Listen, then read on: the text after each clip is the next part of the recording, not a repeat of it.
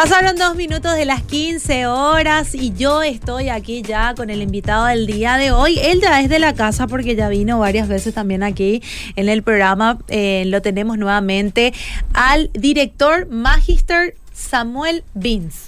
Así, buenas Está tardes. bien pronunciado, Está súper bien. ¿verdad?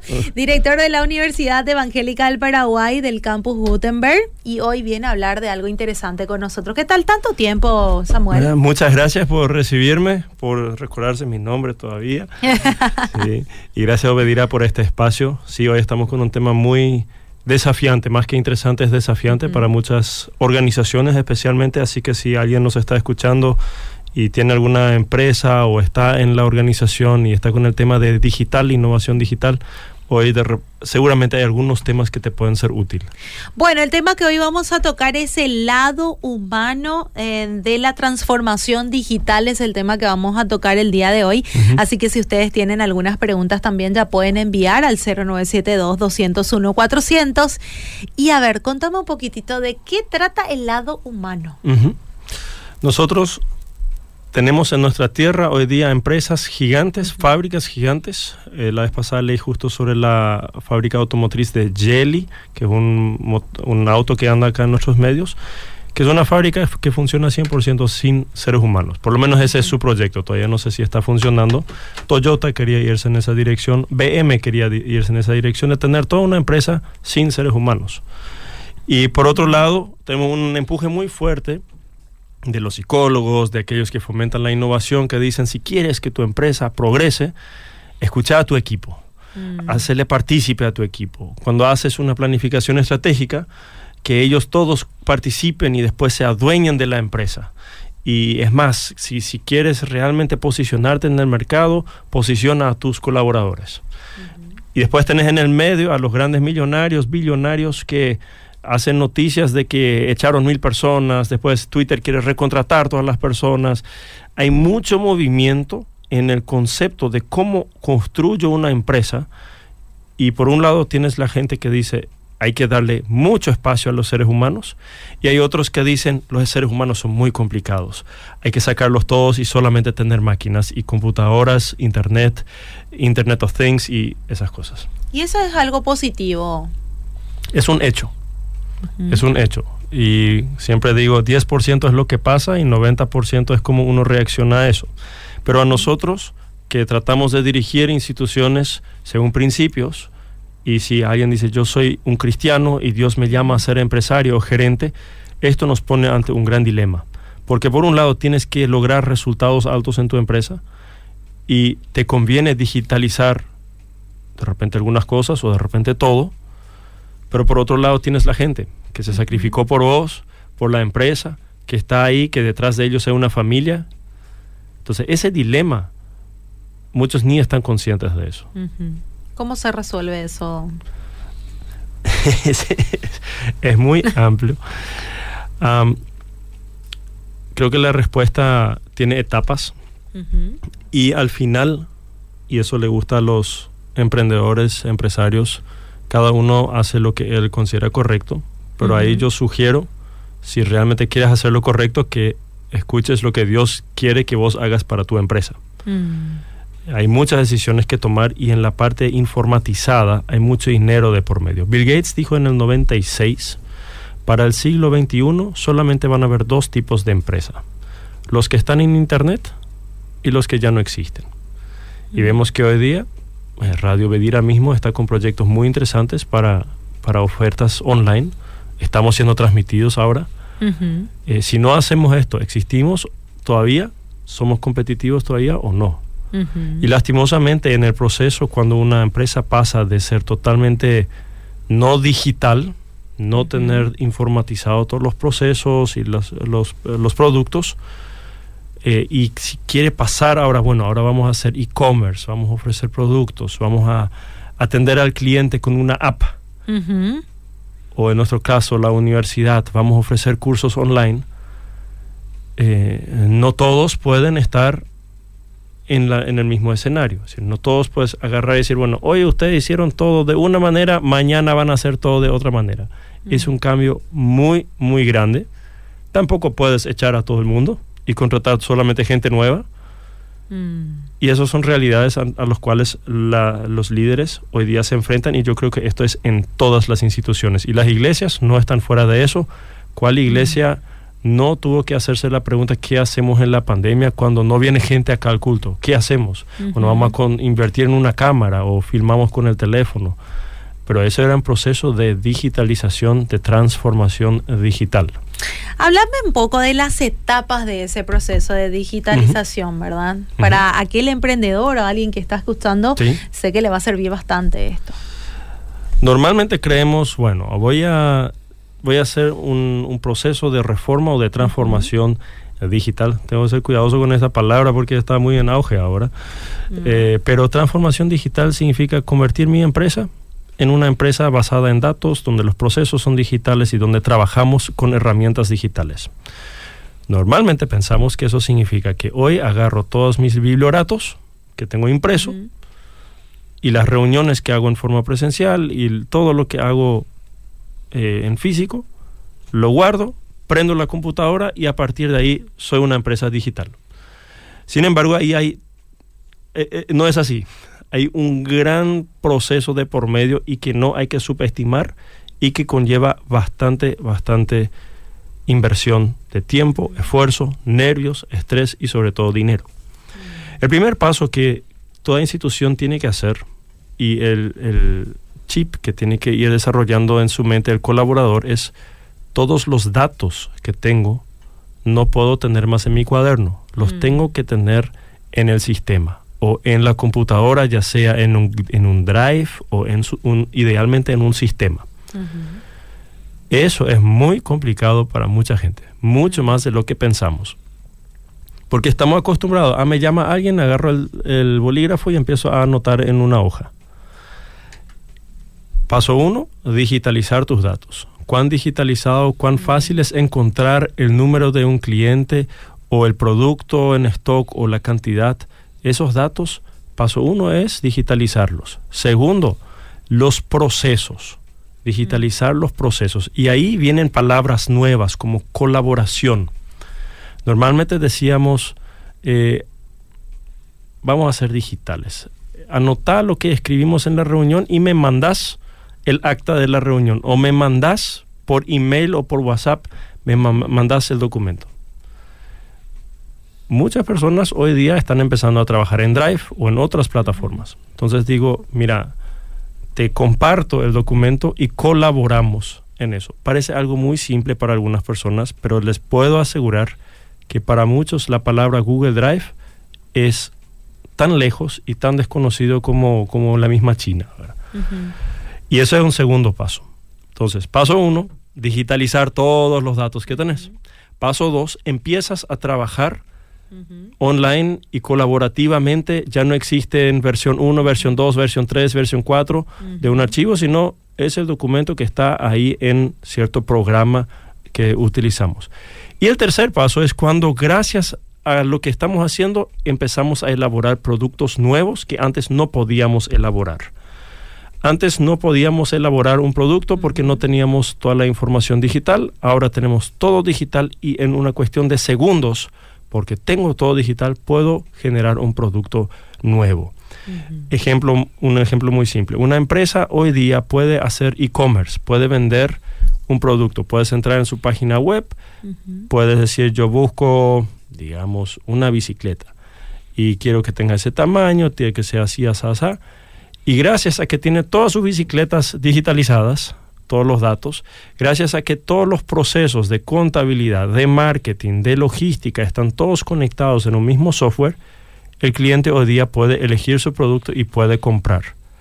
Y, ni, y yo ni le tengo que mostrarlo, puedo ahorrarme un, salón de ventas, puedo ahorrarme logística, etc. Entonces son tres etapas macro, pero que en, donde en las primeras dos etapas uno no gana dinero, y eso hay que decir a los mm. gerentes.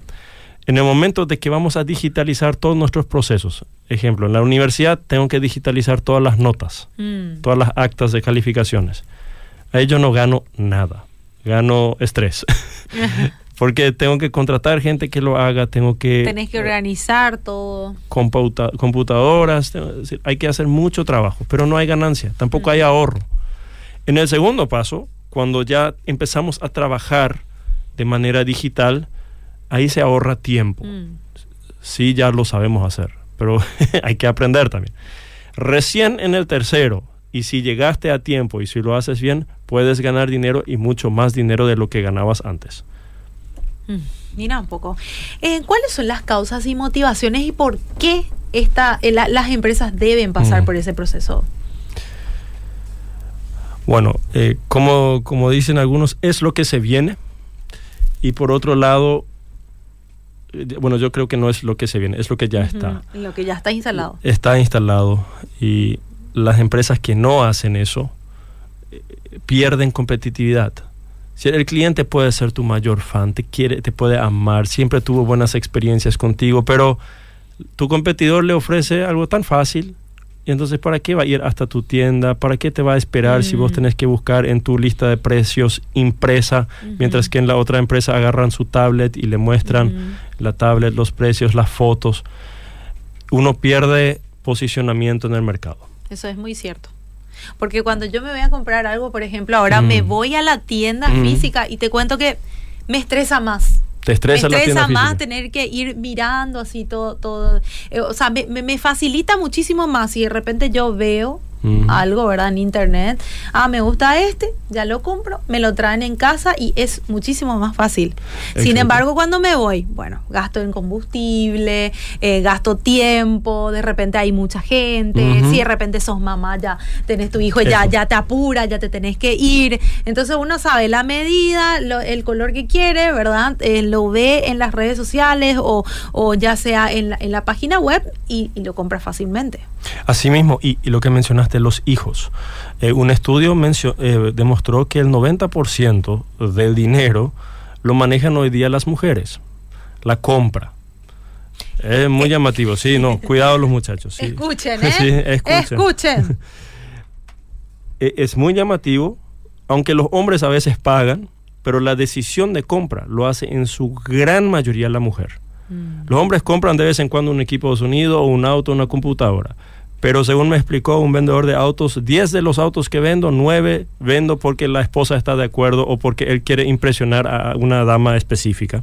Entonces es muy importante para las empresas hoy día ser sensibles a eso. Ahora, las mujeres, una gran porción del, del mercado está en casa. Y a la noche, cuando ya todo está cerrado, de repente entran en su teléfono, cuando los hijos duermen y miran lo que hay. Y ahí deciden compras. Entonces, en un horario que normalmente tu, tu empresa ni está abierta, ahí se toman decisiones de compra. Y eso no puedes hacer si no estás online. Ahora, no puedes estar online, una página web simple no alcanza. Pero si dices, yo quiero vender, quiero ser una institución digital, quiero pasar por todo ese proceso, no es poca cosa. No es solamente abrir tu Facebook, tu Instagram, tu TikTok y una website. No, no alcanza. Y en un, en un congreso de e-commerce justo acá de la Cámara, ellos dijeron algo muy cierto, y para aquellos que están buscando una oportunidad de negocio, eh, para que todo esto del comercio electrónico funcione, tiene que haber una logística muy buena detrás. Tiene que haber gente que sabe ordenar depósitos, que sabe hacer delivery, que sabe controlar los productos, comprar inteligentemente y, y, em, como dicen, manejar depósitos. Entonces, esa es una oportunidad donde Paraguay está, tiene mucho campo todavía para desarrollarse. El lado humano, que hasta ahora no mencionamos, bueno, mencionamos al inicio, pero es exactamente esto lo que pasa en las empresas. Hacemos reuniones, reuniones, reuniones, reuniones y hablamos de que vamos a digitalizar los datos, tenemos que empezar a trabajar en Google Drive, tenemos que usar la aplicación que, donde tenemos que registrar todas nuestras tareas, tu jefe tiene acceso, el otro no tiene acceso, cómo vamos a hacer esta medición, dónde están los productos. En ningún momento a- nadie le preguntó a la gente, ¿y cómo se sienten ustedes con esto? Mm. Estresados, me imagino. Y hay algunos que dicen, esto es lo que yo siempre quise hacer. Y está un gran grupo que dice, yo estoy acá cinco años, siete años, diez años, porque lo hice bien y ahora se, se, me cambia el escenario, se me cambian las reglas de juego, ya no hay horario, hay tanta tecnología. Yo ya estaba feliz con el WhatsApp y ahora tengo que utilizar Salesforce y todas las cosas en inglés. Y hay gente muy, muy estresada. Y gente que tiene miedo. No es que no quieren trabajar, no es que no le gusta la tecnología, pero viene con tanta velocidad y muchas veces los líderes se enfocan tan fuerte en que tengo que lograr que esto esté acá para el 31 de diciembre funcionando por amor a mis clientes, que su gente se queda en el camino. Mm. Y tenés tu, tu página web funcionando. Tenés tus páginas en las redes sociales funcionando. Pero todo ese, esa, el iceberg, todo, todo lo que está detrás, eh, empieza a estar enfermo, empieza a estar cansado, hay peleas, hay desesperación y al final todo puede fracasar. Y si fracaso en este caso significa mucho, mucho dinero y emociones. Cuando ponemos más máquinas, necesitamos más electricidad. Pero cuando ponemos más máquinas necesitamos invertir más energía también en las personas. Esto cuesta energía porque tengo que adaptarme a un cambio, tengo que aprender, aprender, aprender. Y al final es importante que uno calcule cuándo la gente va a descansar, cómo va a recargar energías. Y yo como líder tengo que tener el tiempo para conversar con la gente. Mm. Háblame un poquitito más de otros riesgos de, pasar por todo este proceso, porque cada cosa tiene su riesgo, ¿verdad? Dice que en el riesgo está la ganancia, dice un famoso refrán, ¿verdad? Me supongo que esto de digitalizar todo, de acostumbrarse a lo que a lo que ya está instalado, tiene también sus riesgos. Tiene. Bueno, como mencionado, puedes perder mucho dinero si lo haces mal. Por otro lado, hay empresas que encuentran una gran oportunidad en hacer exactamente lo opuesto. El restaurante donde está prohibido el teléfono. Eh, la iglesia donde cantamos con la guitarra acústica y hasta ahí nomás. Eh, las empresas que desarrollan todo un producto sin artefactos electrónicos. Eh, uno de los, de los vehículos de la marca Mini se desarrolló 100% sin teléfono. Eso significa que cuando se iban a la reunión, la gerente le dijo, acá nadie usa teléfono durante el tiempo de desarrollo para que se concentren, porque estaban todo el tiempo distraídos. Eh, yo veo personalmente que el camino medio es peligroso. Mm. O te vas de lleno o te vas de lleno al otro lado. Mm. Pero estar ahí en medio de tratar de vamos a hacer un poco digitales y después vamos a hacer eh, la otra parte. Se puede y durante unos años es importante darse tiempo a la transición, pero hay que ser sincero, hay personas que van a decir hasta aquí llegué, yo no continúo en la empresa si ellos van ese camino. Hay muchos jóvenes que van a estar muy emocionados de involucrarse a eso, pero al final cada joven se va a sentar al lado de otro joven y de otra persona mayor y va a haber situaciones de relacionamiento interpersonal. Entonces no es nomás, ah, vas a trabajar en esta empresa porque eres bueno con la tecnología. Al final hay que saber trabajar bajo presión, hay que saber trabajar con otra gente y hay que entender al cliente. No sirve de nada ser un gran tecnólogo, pero no entender al cliente. Mm. Eh, doy otro ejemplo ahí bien puntual. La mayoría de las aplicaciones y páginas web son desarrollados por programadores. se sientan en una gran computadora de alta gama y diseñan su página web. Mm. Y sale hermosa la página web. Y ellos lo ven y tienen todas las funciones. Y el cliente ve la página web en su teléfono, mm. donde es totalmente otra experiencia la vez pasada tuve al, gerente de innovación de Itaú en la universidad y él dijo, ustedes tienen que entender que el cliente los vive desde el teléfono. Mm. Entonces no importa qué hagan, empiecen desarrollándolo en el teléfono y después lo llevan a la pantalla. Normalmente se hace a la inversa. Son detalles que antes nunca habíamos considerado, pero hoy día hacen una gran diferencia en cómo se, si hay éxito o no hay éxito. Algo que me interesa mucho preguntarte para ir cerrando ya esta conversación. Eh, hablaste mucho de los empleados que de repente pueden estar estresados o de repente algunos pueden tomar la decisión, bueno, hasta aquí llegué. ¿Qué puede hacer el, jefe de, de, toda esa cuadrilla para lograr que el, el empleado no llegue a esa instancia?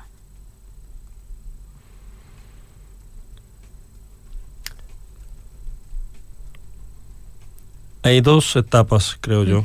Uno es, el jefe tiene la confianza de su equipo. Ellos se animan a decirle estoy cansado o ya no puedo más. Hay empresas donde eso está prohibido. Si vas a decir que estás cansado o cansada, salí de aquí. Y, es más, eh, se ve bien cuando te, la palabra técnica que sería te revientas. Y a muchos le pasa realmente. Y por otro lado es, el jefe tiene muchos recursos hoy día para estudiar a las personas. Mm. Saber, ah, ah, este, este funciona mejor trabajando solo. La mitad de nuestros colaboradores son personas con una tendencia más introvertida. Entonces, esto de trabajar todo el tiempo junto, junto, aunque lo hemos predicado mucho, al 50% de las personas no le gusta estar en reuniones, no le gusta estar todo el tiempo conectado con todo el mundo, necesitan su espacio solo para concentrarse. Hay un libro muy lindo que se llama El poder de los introvertidos. Mm. Después hay otros que necesitan constantemente retos y necesitan que se le, que se le, que se le recuerde y se le hinche y tenés ahí los paneles de control y los líderes tendrán que decidir, quiero tener una, una organización donde quiero que todos sean así, que se van solo por metas, metas, metas, metas y estamos todos a una alta adrenalina o conformo un equipo mixto donde tengo gente diversa. Entonces paso uno, ganarse la confianza de la gente, mostrarles sinceramente de que los que están ahí están ahí por una razón y que sin ellos no se puede y que están ahí porque tienen talentos. Y segundo, tener espacios donde uno puede hablar y tercero, si de repente no, no tenés esa capacidad o, te cuesta mucho hablar con la gente, siempre hay personas que se especializan en eso y que te pueden acompañar, ya sea un capellán, ya sea un, equipo de, psicología o de consejería, coaches. Normalmente es bueno que venga incluso alguien de afuera, solo que siempre desconfiamos del que viene de afuera porque por ahí él le cuenta al jefe lo que yo le dije. O sea, lo ideal es tener una altísima confianza entre colaboradores, jefe, responsable y conversar. Y a los colaboradores les quiero animar, hablen con su jefe. Es decir, callarse y esperar que te extraiga toda la información, eh, al final no siempre sale bien. Bueno, me encantó esta conversación de hoy. ¿Qué hay para, eh, para la Universidad Evangélica en Hay que hablar de eso también, ¿verdad? Sí, quiero hablar un poquitito del calendario, de lo que hay programado, también de repente las inscripciones, la convocatoria, para que la gente se vaya informando. Mira que más de uno que está escuchando la radio eh, quiere ser como vos. Eh. sí. Tenemos la Expo Ministerios Cristianos ahora, donde pueden encontrarnos. Ahí el equipo nos invitó y estaremos con la universidad ahí. Seguramente acaban de escuchar mucho Expo Ministerios Cristianos. Según un tema que está ahora en el calendario, las graduaciones vienen. Tenemos bastantes tesistas que van a recibir su título de licenciado en trabajo social, en educación, en administración de empresas, inglés, traducción, eh, contabilidad, maestría en educación, trabajo social. Eh, doctorados, así que hay una amplia gama. Y las inscripciones están abiertas para el 2023 para las licenciaturas y también para la maestría en educación y trabajo social. Nosotros tenemos la única carrera en trabajo social acreditada a nivel nacional. Somos la única universidad que en creo que es casi toda Latinoamérica que ofrece la carrera de trabajo social con una cosmovisión bíblica. Nuestros programas de administración, contabilidad son jóvenes, pero si te vas un poco a las páginas nuestras y te pones a ver todo lo que se vive aparte de las clases es fascinante. Mencioné nomás al director de, innovación de Itaipú, eh, de Itaipú, de Itaú, pero tuvimos gente de la Itaipú, tuvimos gente de la Cámara de Consultoría, es decir, hay muchísimo movimiento y si estudias en el campus Gutenberg tienes contacto con mucha gente muy interesante. Y desde este año tenemos un enfoque muy fuerte en empleabilidad. Eh, sabemos que los jóvenes estudian para después, la mayoría, conseguir un buen trabajo. Y tenemos un departamento desde este año que le da una mano en eso. Las empresas se acercan, nos mandan sus solicitudes. Tenemos una empresa que nos dijo, tengo 90 lugares, diferentes lugares. Y le pudimos ayudar con unos cuantos, pero es llamativo cuán rápido salen los, los estudiantes a un buen lugar de trabajo. Hasta fin de, de enero, es una promoción muy especial de cuotas eh, de 25% de descuento. Sabemos que es un año difícil económicamente y queremos hacer todo lo posible para que los jóvenes puedan tener acceso a una buena educación. Campus Gutenberg es una universidad sin fines de lucro. Ustedes pueden venir, estudiar y saber que desde el inicio ustedes ya reciben beca, ya reciben subvención al precio total. Las cuotas están ahora con una promoción interesante, así que están invitados a acercarse. Campus Gutenberg en Lambaré, turno noche para la mayoría de la, para todas las carreras y estamos abriendo, ofreciendo un turno tarde para las carreras empresariales también. Bueno, también están en redes sociales como arroba Campus Gutenberg. UEP Gutenberg. UEP Gutenberg, entonces para más información. Bueno, te agradecemos Samuel por estar nuevamente con nosotros. Esperamos que, que vengas muy pronto nuevamente. Muchas gracias y los esperamos en el Campus Gutenberg.